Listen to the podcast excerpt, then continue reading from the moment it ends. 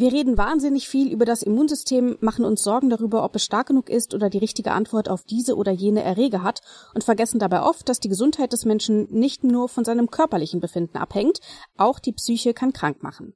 Aber auch die Psyche hat eine natürliche Widerstandskraft. Genau darum geht es, wenn wir von Resilienz reden. Und diese Resilienz, diese Widerstandskraft unserer Seele, die ist seit Jahren besonders für Kinder enorm wichtig. Zu den gewöhnlichen Problemen mit den Eltern, Freundinnen oder der Schule sind Lockdown, soziale Isolation, Bewegungsmangel und internationale Krisen gekommen. Das hat viele Kinder über ihre Grenzen hinaus belastet und tatsächlich krank gemacht. Und eine Studie des Uniklinikums Hamburg-Eppendorf zeigt sogar, dass die Anzahl von Angststörungen und Depressionen bei Kindern stark gestiegen ist. Das Suizidrisiko hat sich sogar vervierfacht. Und deshalb rede ich heute mit meinem Gast darüber, was Kinder widerstandsfähig macht gegen psychische Belastungen und wie wir das Ganze verbessern können bei Kindern.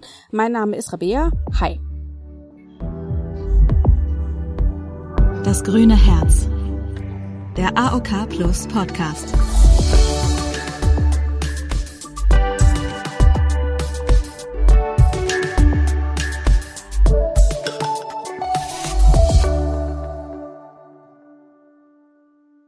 Mein Gast ist heute Katharina Wick. Sie ist Professorin für angewandte Psychologie an der Hochschule für Gesundheit in Gera und leitet dort den Studiengang Psychische Gesundheit und Psychotherapie. Ich sage erstmal Hallo, Frau Wick.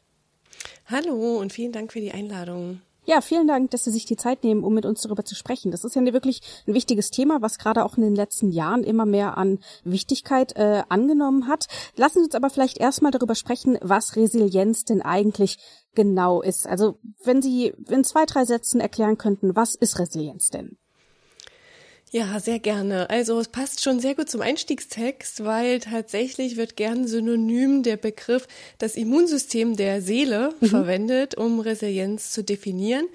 Tatsächlich stammt der Begriff eigentlich aus der Materialforschung in der Physik und bedeutet da so viel wie in die ursprüngliche Form wieder zurückgehen, abprallen, zurückspringen und wird, wurde dann auf uns Menschen übertragen. Und es ist tatsächlich auch ein neuerer Begriff, auch wenn man das vielleicht manchmal nicht glauben mag, weil man das Gefühl hat, dass der Begriff mittlerweile ja schon fast inflationär gebraucht wird und auch in Zeiten wie heute umso mehr gebraucht wird.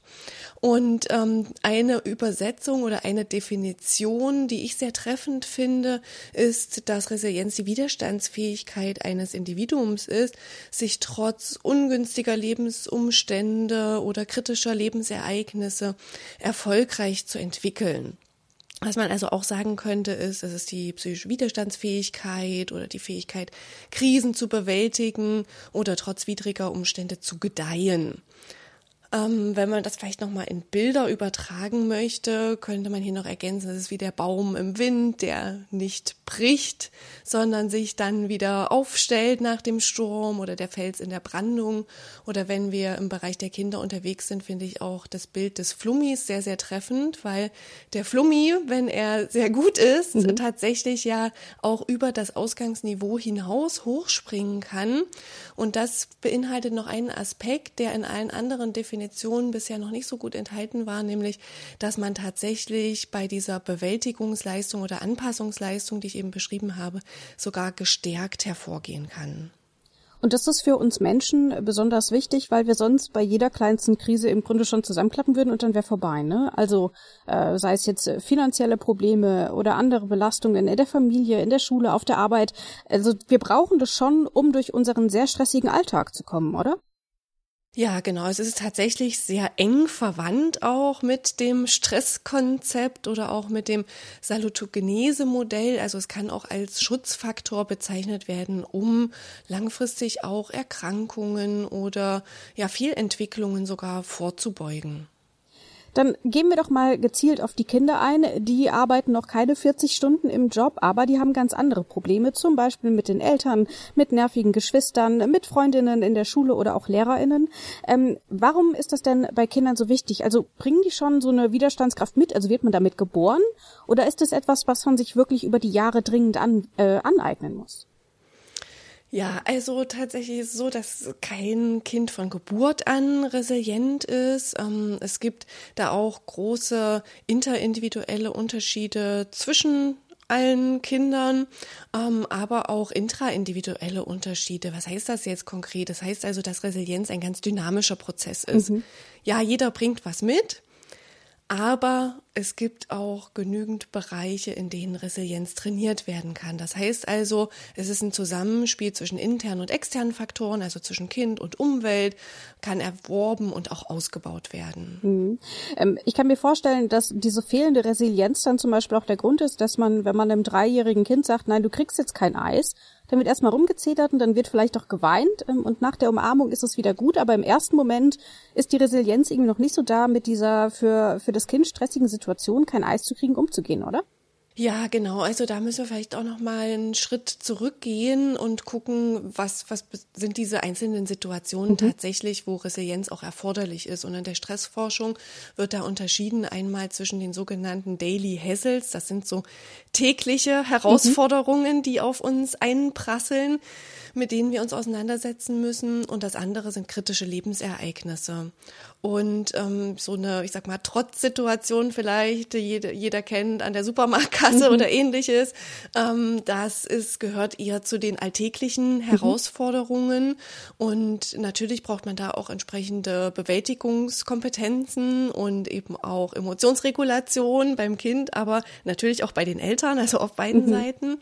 Und ähm, dann ist es immer eine Frage, inwieweit ähm, sind diese alltäglichen Stressoren auch kumuliert, also wie häufig häufig treten sie insgesamt auf, wie viele dieser Faktoren belasten mich, nehme ich es tatsächlich auch als Belastung wahr oder nicht. Das hängt von der subjektiven Einschätzung jeder einzelnen Person ab und erst dann entscheidet sich, wie ich damit umgehe, mhm. was ich auch für Bewältigungsstrategien benötige und wie erfolgreich ich diese anwenden kann. Mhm. Ich finde es insofern ganz interessant, weil wenn Sie sagen, Kinder kommen quasi nicht mit Resilienz auf die Welt, die müssen das erst erlernen.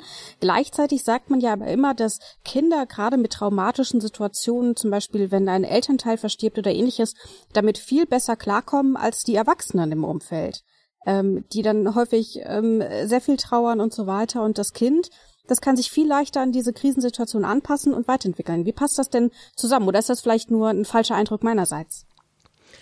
Also ähm, Resilienz, als es ganz ursprünglich entdeckt wurde, da gab es eine große Studie, die tatsächlich vor allem die Risikobedingungen angeschaut mhm. hat. Das hatte ich vorhin auch bei der Definition schon ganz kurz angesprochen, dass es da auch ähm, ja so eine Abkehr gab von der äh, eher defizitorientierten Sichtweise hin zu einer ressourcenorientierten Sichtweise. Und diese erste Studie, wo auch der Begriff der Resilienz dann erstmals geprägt wurde, beschäftigte sich mit den Risikobedingungen, unter denen Kinder aufgewachsen mhm. sind. Und diese Studie wurde begonnen 1955 auf einer Hawaii-Insel und da wurden knapp 700 Kinder über 40 Jahre begleitet und die sind eben zum Teil die Kinder, die untersucht wurden, unter sehr ungünstigen Lebensumständen aufgewachsen, sowohl was eben die physische, kognitive, aber auch psychische Entwicklung anging. Mhm.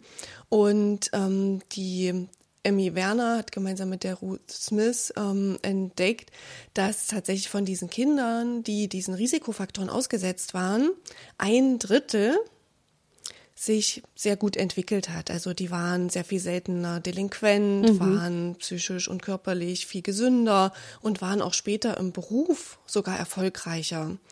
Und das war das meistbeachtete Ergebnis dieser Studie, auch wenn es sich eigentlich mit den Risikobedingungen mhm. auseinandergesetzt hat und konnte eben zeigen, dass ähm, ja diese riesigen und diese belastenden Lebensereignisse, also tatsächlich sind die Kinder eben in sehr armen, ähm, ja unter sehr armen Bedingungen aufgewachsen, ähm, sind Gewalt ausgesetzt gewesen. Und wenn man das jetzt überträgt auf diese Situation, wie Kinder umgehen, auch mit einem Todesfall in der Familie, dann würde man jetzt hier auch davon ausgehen, dass ein Drittel der Kinder damit gut umgehen kann. Mhm. Während zwei Drittel da auch ihre Schwierigkeiten haben, beziehungsweise Unterstützung benötigen. Und da ist es aus meiner Sicht wichtig hinzuschauen, was zeichnet denn dieses eine Drittel aus? Also da muss ich vielleicht auch nochmal dazu sagen, dass es tatsächlich durch dieses eine Drittel, was dann auch in weiteren Studien gefunden wurde, eher erstmal zur Annahme geführt hat, dass es tatsächlich eine Persönlichkeitseigenschaft mhm. ist. Aus neueren Studien wissen wir, dass das nicht so ist, dass es eben dieser dynamische Prozess ist, von dem ich vorhin gesprochen habe. Und ähm, das zeigt auch gut, wenn wir uns anschauen, was dieses eine Drittel der Kinder mitbringt. Und das ist nämlich, dass die Kinder, tatsächlich sehr gut auch ähm, Unterstützung sich einfordern können, dass sie mhm. sehr gute soziale Beziehungen haben und selbst wenn das nicht aus dem Elternhaus, aus der Familie kommt, dass das auch kompensiert werden kann über Freundschaftsbeziehungen, aber auch über Lehrkräfte, über Erziehende und ähm, dass sie insgesamt auch eine viel bessere Impulskontrolle haben, besseren Belohnungsaufschub haben, optimistischer in die Zukunft blicken, die Dinge so aktiv akzeptieren, wie sie sind und besser annehmen können. Und das sind dann am Ende auch Teile der Resilienzfaktoren, die wir heute auch aktiv trainieren können. Hm. Jetzt haben wir schon so ein bisschen über dieses eine Drittel gesprochen. Ich möchte aber noch mal über die anderen Kinder sprechen, mhm. nämlich über die zwei Drittel. Ja. Was sind denn auch, ähm, was, was, was kann denn diese Resilienzentwicklung auch stören? Also ist das schon so ein, so ein traumatischer Einfluss in der Kindheit oder was sind denn so Faktoren, die die Resilienzentwicklung hindern? Ja, also das geht in beide Richtungen zu beantworten. Wir können uns einmal fragen, was hindert die Resilienzentwicklung, aber auch was fördert sie. Mhm und können je nachdem, in welche Richtung wir es dann ähm, ja als positiven oder als negativen Faktor betrachten, sagen, das sind dann entsprechende Bedingungen oder auch Risiko- beziehungsweise Schutzfaktoren. Mhm. Und was hier das Wichtigste ist, ist tatsächlich die Bindung in der Familie oder auch eben zur Hauptbezugsperson. Das muss auch wieder nicht jemand aus der Familie sein, das kann auch kompensiert werden außerhalb. Wichtig ist auf jeden Fall eine Bezugsperson zu haben, um dann eben auch ja jemanden zu haben, der respektvoll mit mir umgeht, der wertschätzend ist, der feinfühlig auf meine Bedürfnisse reagiert, der mir Schutz und Sicherheit gibt, aber auch Nähe. Und das ist was, was schon ganz lange bekannt ist, auch aus der Bindungsforschung, dass das essentiell ist. Wenn wir diesen Grundstein also haben, dann ist das schon mal ein wesentlicher Schutzfaktor. Daraus kann dann auch eine sichere Bindung entstehen. Wir wissen auch, dass Kinder, die sicher gebunden sind, tatsächlich auch wieder gesünder sind. Also das heißt, diese Konzepte hängen sehr eng miteinander mhm. zusammen. Kann man denn dann aber daraus auch schließen, dass es ein zu viel an Resilienz gibt, dass Kinder, äh, die zunächst in ihrer Resilienzentwicklung gut gefördert wurden, plötzlich auch ein zu viel haben und das Ganze dann irgendwie auch, ich weiß nicht, kippt? Das aus meiner Sicht nicht. Also zu viel ähm, wäre oder viel Resilienz wäre immer von Vorteil. Mhm. Und auch da wissen wir, ich hatte es eben ja schon angedeutet, es gibt verschiedene Resilienzfaktoren und keiner ist in allen Resilienzfaktoren gleich stark aufgestellt. Also jeder hat, wie auch in allen anderen Bereichen, seine Stärken und vielleicht Schwächen. Wichtig ist ähm, zu gucken, wo bin ich schon gut aufgestellt, wo ist mein Kind, wo sind die Kinder, die ich betreue, gut aufgestellt und wo sind sie vielleicht nicht ganz so gut aufgestellt und wo kann ich dann wieder gucken, wie kann ich darauf aufbauen, wie kann ich das trainieren, wie kann ich das fördern.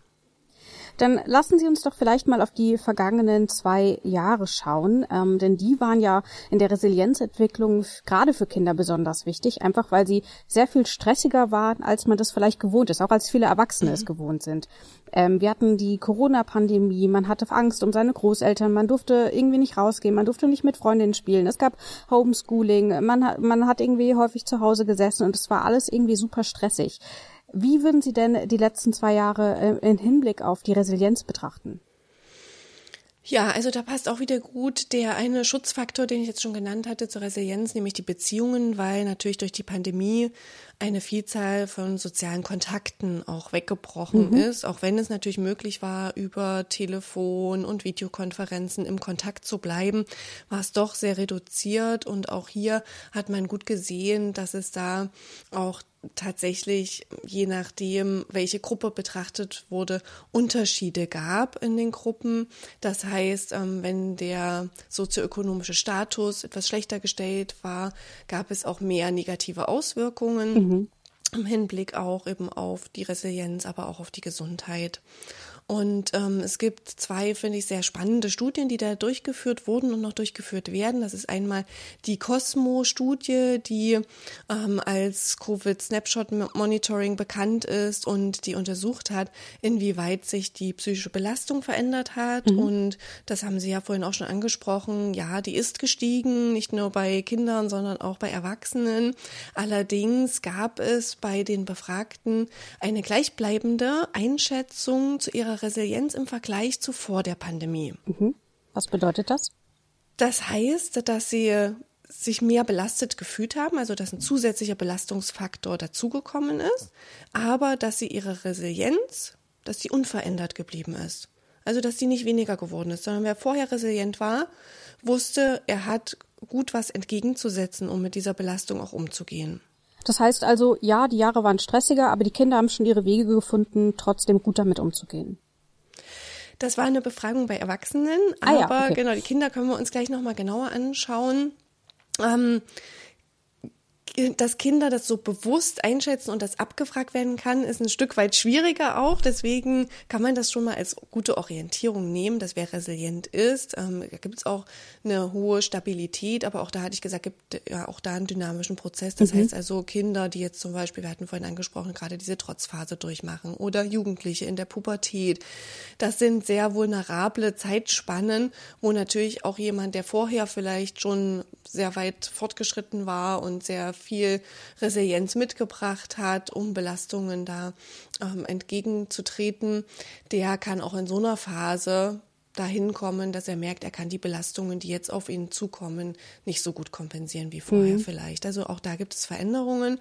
Dann gibt es noch Unterschiede in den Geschlechtern. Allgemein zeigen Studien, dass Frauen eine etwas höhere Resilienz haben, dass es ihnen leichter fällt, auch um Hilfe zu fragen Beispielsweise, während Männer jetzt während der Corona-Pandemie ihre Resilienz höher eingeschätzt haben als Frauen. Mhm. Also auch das zeigt nochmal schön diese Dynamik. Und auch ältere Menschen haben ihre Resilienz höher eingeschätzt und die Belastung auch niedriger als jüngere Menschen, was eben auch zeigt, wenn das einmal gelernt ist und wenn man was entgegenzusetzen hat, dass man dann auch weiß, wie man es nutzen kann und wie man es gezielt einsetzen kann, während es Jüngere eben erst mal lernen müssen. Mhm.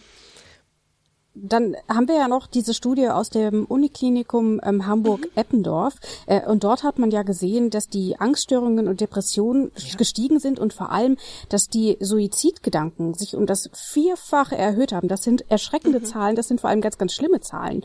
Wie geht man denn jetzt mit diesem Wissen um? Die psychischen Auffälligkeiten bei Kindern und Jugendlichen waren vorher in einem Bereich von etwa 20 Prozent bis über 20 Prozent und sind innerhalb der ersten Welle tatsächlich um circa 10 Prozent gestiegen, was mhm. die allgemeine Belastung angeht. Bei den depressiven Symptomen haben wir tatsächlich auch einen Anstieg gesehen, aber nicht ganz so stark wie bei den Angstsymptomen. Das ist tatsächlich am deutlichsten auch angestiegen, aber auch andere Bereiche wie Konflikte unter den Jugendlichen haben zugenommen genommen.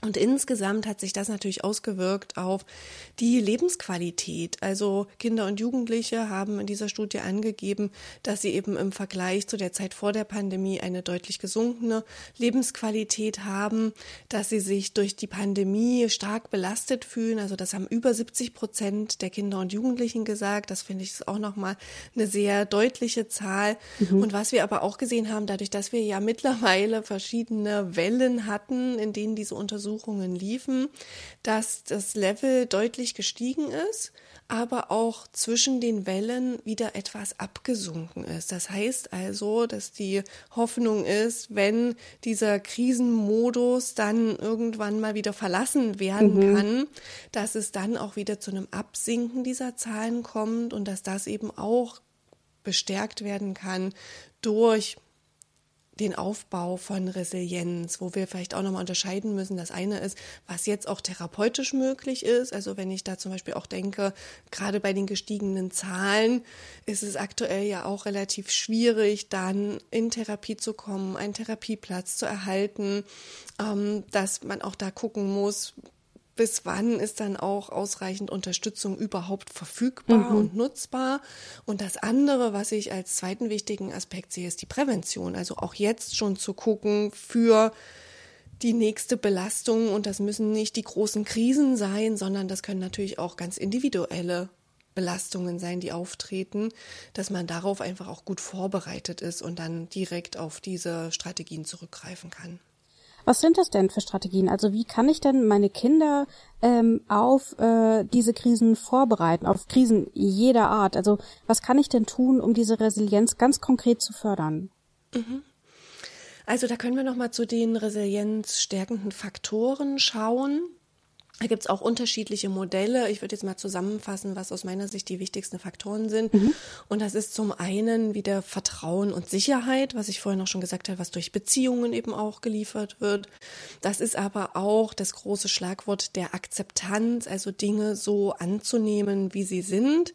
Und dazu gehört eben nicht nur dann belastende Ereignisse zu akzeptieren, sondern auch als Eltern oder als Erziehende das Kind so zu akzeptieren, wie es ist und entsprechend entsprechend wertzuschätzen, da zu sein, entsprechend ja die Bedürfnisse, die die Kinder haben, zu befriedigen. Ähm, dann gehört aus meiner Sicht noch dazu, das ist auch ganz wichtig, Optimismus und auch Humor. Mhm auch da nach vorn zu schauen und ja, ein Vertrauen zu haben, dass die Dinge ihr Gutes auch haben, sich zu fragen, was ist vielleicht auch das Gute am Schlechten? Das ist so eine typische ähm, psychotherapeutische Frage auch, ja, zu schauen, was kann ich jetzt aus dieser Zeit auch mitnehmen, um, wie am Anfang gesagt, auch gestärkt daraus wieder hervorzugehen. Dann ähm, für die Interaktion mit den Kindern finde ich auch immer noch ganz wichtig Klarheit und Kommunikation, also auch über Ängste zu reden, gerade weil wir es gerade von den steigenden Zahlen auch hatten mhm. und auch ähm, ganz geregelten, strukturierten Tagesablauf zu haben. Auch das passt nochmal gut zur Pandemiezeit. Das war da, glaube ich, auch die Schwierigkeit, das Gefühl zu haben, die Kontrolle zu verlieren, während vorher alles geregelt war und strukturiert, ist das alles weggebrochen und da erstmal wieder was aufzubauen, was den Kindern eben eben auch wieder Halt gibt. Mhm. Wie reagiere ich denn dann aber als Elternteil, wenn ich merke, all das, was ich machen kann, das reicht nicht. Ich brauche jetzt Unterstützung von Medizinern und Medizinerinnen. Wie gehe ich denn da am besten vor? Wir haben eben schon gehört, es ist super schwierig, überhaupt Therapieplätze zu finden bei den Erwachsenen, aber auch eben bei den Kindern. Haben Sie da mhm. vielleicht ein paar Tipps an Eltern, die dort Unterstützung brauchen? Ja, also ganz wichtig ist, der erste Schritt ist erstmal zu erkennen, ins Gespräch zu gehen, auch da wieder diese wertschätzende, vertrauensvolle Atmosphäre zu schaffen und nicht einfach einen Termin zu machen über den Kopf des Kindes hinweg. Mhm. Und ähm, was da sehr hilfreich ist, sind tatsächlich die Familienberatungsstellen als erste Anlaufstelle, weil die nochmal ein bisschen niederschwelliger auch sind, dass es nicht gleich, ich sag mal, der ähm, stationäre Platz ist in der Psychiatrie, in der Kinder- und Jugendpsychiatrie oder eben auch die ambulante psychotherapeutische Versorgung, die auch mit entsprechenden Wartezeiten versehen ist, mhm. um dann eben auch gucken zu können, was habe ich jetzt für Möglichkeiten, um auch die Wartezeit erstmal zu überbrücken, wenn das der nächste wichtige und richtige Schritt eben auch ist. Also das erstmal auch abzuklären, ähm, dass das eigene Gefühl, was man vielleicht schon hat, dass es in eine Richtung einer psychischen Störung vielleicht auch gehen könnte, erstmal auch extern validiert wird und dann geschaut wird, was sind die nächsten möglichen und sinnvollen Schritte dann in dem Fall. Mhm. Gibt es da Warnzeichen für Eltern? Ähm, also gibt es irgendwelche Symptome, auf die sie achten können, ähm, um eben überhaupt zu verhindern, dass ihre Kinder in solche Krisen stürzen? Also dass sie dann ganz konkret äh, schon handeln können? Ja, also ein wichtiger Indikator ist immer auch den Vergleich zu haben, wie war das Kind in den letzten Monaten mhm. oder eben auch ähm, ja in der Zeit vor der Pandemie. Da hat sich allerdings so viel verändert, dass das jetzt auch kein hundertprozentig sicherer Indikator ist, weil wir ja selbst auch bei uns und jeder für sich wahrscheinlich gut erlebt hat, dass da auch ähm, Veränderungen waren, die aber nicht unbedingt dann immer zurückzuführen sein müssen auf eine Erkrankung ja. oder eine psychische Störung. Das sollte an dieser Stelle Stelle auch nochmal ganz klar gesagt werden. Aber gerade wenn es jetzt um die Eltern geht, die kennen ihre Kinder sehr gut und wissen auch, was sie für Möglichkeiten vorher hatten, mit Krisen, mit Belastungen umzugehen, ob sie damit gut fertig geworden sind. Und wenn sie dann merken, es ist ein Punkt erreicht, wo sie das eben nicht mehr gut hinbekommen, wo die Unterstützung der Eltern auch nicht mehr ausreicht, dann ist das ein guter Hinweis darauf zu gucken, was kann ich mir auch für Unterstützung noch von außen dazu holen. Mhm. Und äh, wenn wir jetzt über die Unterstützung von außen sprechen, dann frage ich mich mhm. natürlich auch, was ist ist denn die Unterstützung von innen? Also was ist denn Ihr Tipp vielleicht auch an Kinder, die vielleicht merken, hm, irgendwie hier geht's mir gerade nicht so gut, das ist irgendwie super stressig oder da fühle ich mich unter Druck gesetzt und so weiter. Ist doch etwas, was die Kinder selbst machen können. Also jetzt vielleicht nicht die Vierjährigen, aber eher vielleicht die neun bis zehnjährigen. Ja, auf jeden Fall. Also ein gesundes Selbstvertrauen mitzubringen, um wirklich auch selber daran zu glauben, dass sie Dinge selbst in die Hand nehmen können, also selber aktiv werden. Das ist so ein ganz wichtiger Schritt. Nicht sich hilflos dem Schicksal ergeben, sage ich jetzt mal übertrieben, weil in dem Moment hat man wieder keine Kontrolle über die Situation, sondern Dinge selbst in die Hand nehmen. Mhm. Und das gelingt besonders gut, wenn man sich Ziele setzt, Ziele steckt sich Dinge vornimmt, weil dann kommt man automatisch ins Planen, ins Handeln. Man richtet den Blick nach vorn. All das sind wieder Dinge, die wichtig sind und als Resilienzfaktoren genutzt werden können. Das andere, was noch gut genutzt werden kann, ist tatsächlich auch wieder die soziale Unterstützung. Mhm. Also soziale Kompetenzen zu nutzen, wenn man sie schon von vornherein mitbringt, ist es ein leichtes. Wenn man sie nicht mitbringt, ist auch das was, was trainiert werden kann. Und das nicht nur im Elternhaus, wir haben jetzt viel über das Elternhaus gesprochen, sondern natürlich auch in den Schulen, aber auch in den Kindertageseinrichtungen ist das was, was man frühzeitig auch machen kann und lernen kann. Mhm. Und dann ist vielleicht am Ende auch noch äh, ein, ein kleiner Hoffnungsschimmer, dass selbst wenn man vielleicht mal nicht so resilient ist, gerade vielleicht auch ähm, in Bezug auf die letzten zwei Jahre, dann ist es zumindest so, dass man Resilienz, insbesondere Kinder können Resilienz zurückgewinnen. Also sie können das wieder neu lernen, ja. oder? Ja, genau. Sie können das zurückgewinnen, Sie können immer darauf aufbauen, ähm, wenn Sie schon eine gute Grundlage hatten. Sie können das neu lernen und Sie können immer auch für einen guten Ausgleich und für Entspannung sorgen. Mhm. Das muss nicht immer gleichbedeutend mit Resilienz sein, aber wir hatten es vorhin ja auch noch mal mit Bewegungsmangel in Pandemiezeiten. Das finde ich ist auch noch was ganz Wichtiges zum Stressabbau, dass es nicht immer nur Entspannungsverfahren sein müssen, sondern dass tatsächlich auch Bewegungen rausgehen an die frische Luft mhm. ganz wichtige Mittel sind, um für einen guten Ausgleich zu sorgen. Das sagt Professor Dr. Wick. Vielen Dank für das Gespräch. Sehr gerne. Das war's also zum Thema Resilienz. Wir haben gemerkt, das Ganze kann man erlernen und es gibt viele Techniken, mit denen man es erlernen kann. Wenn ihr dazu weitere Informationen haben wollt, dann schaut doch einfach mal in unsere Show Notes. Dort haben wir euch nämlich noch ein paar interessante Links reingepackt und auch noch Videoanleitungen für eine bessere Resilienz. Das gibt's dann also einfach in den Show Notes. Das war's von uns für heute. Ciao, bis zum nächsten Mal. Das grüne Herz der AOK Plus Podcast.